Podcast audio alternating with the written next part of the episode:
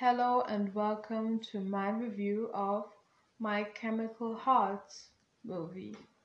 I am 1 minute and 22 seconds into the movie and I don't want to sound obnoxious, but right now this guy seems like pure white male privilege. Sorry, but oh yes, when you're young, um, everything feels more intense. That's what he said in his beginner monologue, but now he's kind of complaining without complaining.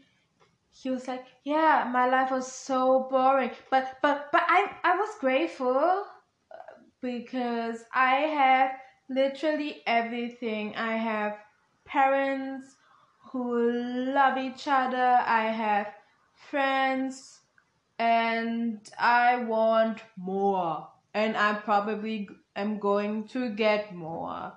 I am my privilege. Everything is practically handed to me, and I still of find a way in this one minute and 22 seconds to be an arrogant asshole. what the fuck? Now we are eight seconds later, and I paused that mo- this movie again, and he's complaining like, about that he has this passion for writing, but nothing, but he has nothing that exciting to write about. But you have, you have it here. You have it here. You have to write about. You can write about the fact that you haven't found love yet, and how much pressure you're under or how you feel pressure to find love because your parents found love at the same age that you are right now. Or what is like to have loving parents or what is it like to watch people like that fall in love? You have something to write about. Stop being such a pussy. My god. I found him annoying. I'm not even two minutes into this movie and i found him so annoying then I just have to say that I just really loved the shot when Lili Reinhart and that obnoxious guy. When they meet each other you just see the camera from the view of the hallway and I kind of like that to see them. It makes them seem very close together and it puts them at the same shot and it seems very tight and close up but you can see their whole bodies which is necessary so you can be um, aware of the problems that Lili Reinhart's character has with her leg legs. I'm not quite sure yet. So two minutes and 50 seconds in that guy white male privilege the oh he played ethan in euphoria. He was um, set together with lili reinhart's character at the principal's office and they were both offered um, the position of chief and director and she declined and now he is stalking her. For literally no reason besides the fact that he's bored. Because this isn't weird. And the obnoxiousness of this male character continues. He misses his bus after he followed this random girl outside of the school and then she tells him to walk and for some reason the next shot is of these characters walking on different sides of the street and maybe this is some artistic choice to signal how they are apart from each other. So I don't completely understand what's going on right now. He they went to her house, which looks man. Then she gave him the keys to her car, and then they go with her car to his house and then she walks away. What the fuck is happening? What is this movie? So I've been roasting this movie so far, but I really like this montage of him Facebook stalking her and reading poems. I really like that. How the poems, or not the poems, but he was reading, how it aligned with her Facebook pictures, and it was very aesthetic, and I really liked that. So something I also realized was that she dresses really different. When she was happy on those pictures, her hair was very flowy and she was wearing normal clothes and now her clothes are really baggy and she's wearing her hair up and she looks like me when I'm on my period but she does that constantly for some reason. So now finally someone picked this girl's car up and they were was this a date? They're probably they are love interest, so this is a date and it was what it was a bad date. There was no food. They both looked like homeless people.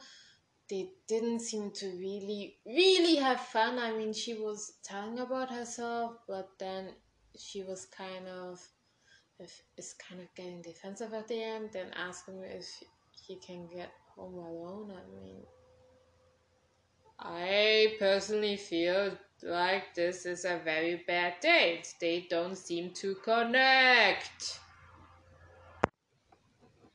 and now he's in his room and apparently he has a very weird hobby and it's not even weird it's kind of cool but now his sister's crying because apparently she got her heart broken and it makes me think of myself to be honest of what the whore did to me on my birthday because it's it's for me the same. Every time I think about it, it hurts me, and I'm fighting with my friend, as you know from my last episode, and it also kind of hurts me, but for some reason not as much because I know that we will talk again. But yeah, I'm also experiencing physical pain right now. I mean heartbreak. I mean, not physical pain, I mean heartbreak that feels like physical pain, if you know what I mean. And the main character continues to suck. He followed her now for the reason that his friend told him to. Why does he suck so bad? So after he followed her, he realized she was visiting the grave of her boyfriend. My theory is that those ugly clothes she's constantly wearing are his clothes, and the three three star quarterback. I'm not from America. I don't know what the fuck that means. Is way much out of his league. I mean she is way out of his league by only dating. What I mean to say that the quarterback she was dating was in her league, and by that the main character who I I, don't know what what qualities what what what redeeming qualities does he has he have he listens to his sister when she's sad he stalks her, he's obnoxious, he's ungrateful, he's uninteresting and unimportant. I'd rather be following her around instead of him.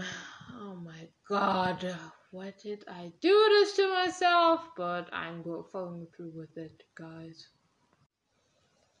I'm kind of in love with the dad right now. He totally so through the line of that basic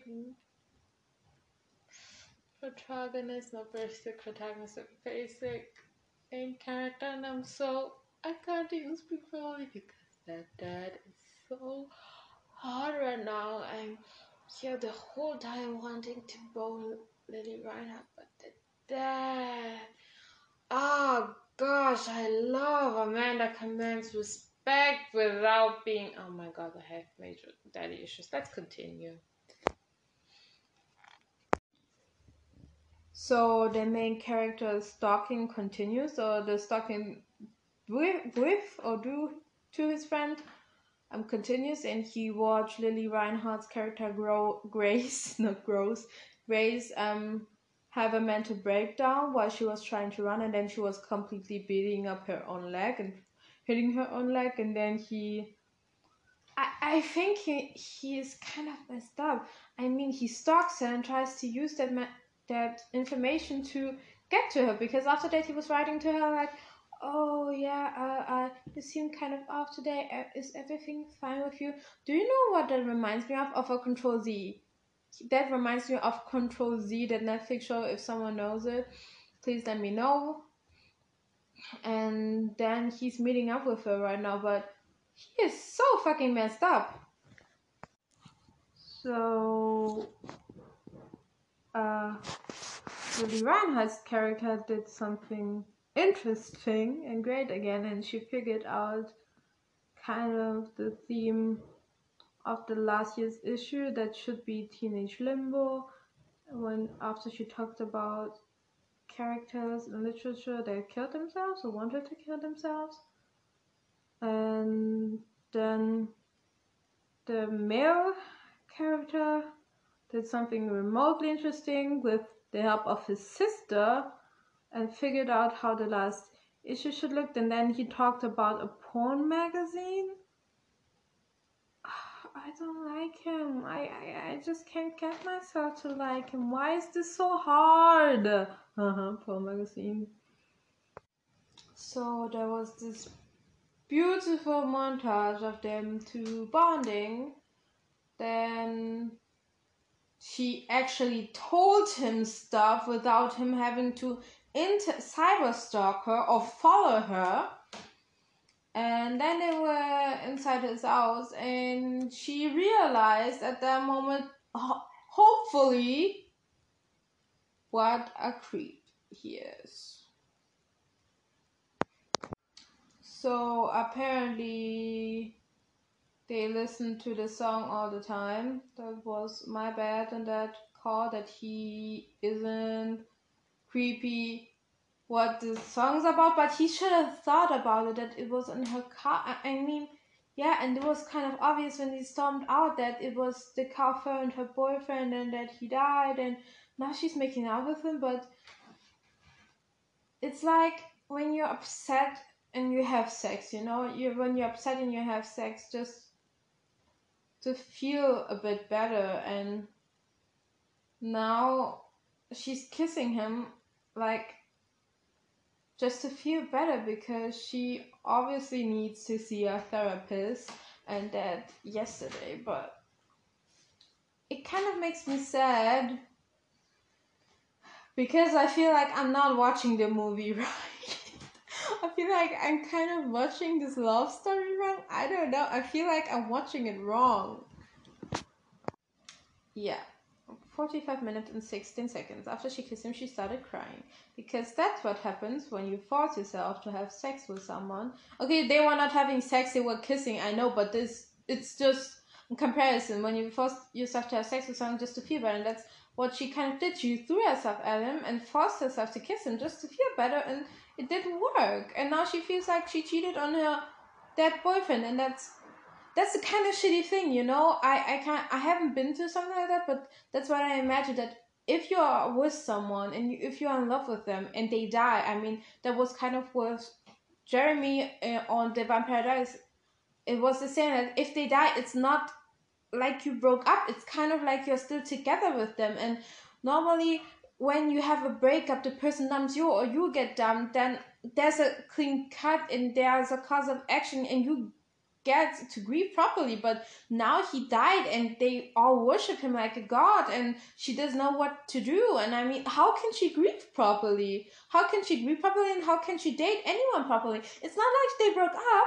They are kind of together because there was never a breakup frustrating stuff. Have I mentioned how much I hate Henry's the male character's eyebrows?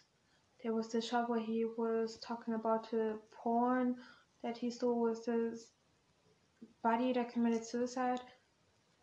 In that shot, that was so ugly because it looked like he had a unibrow.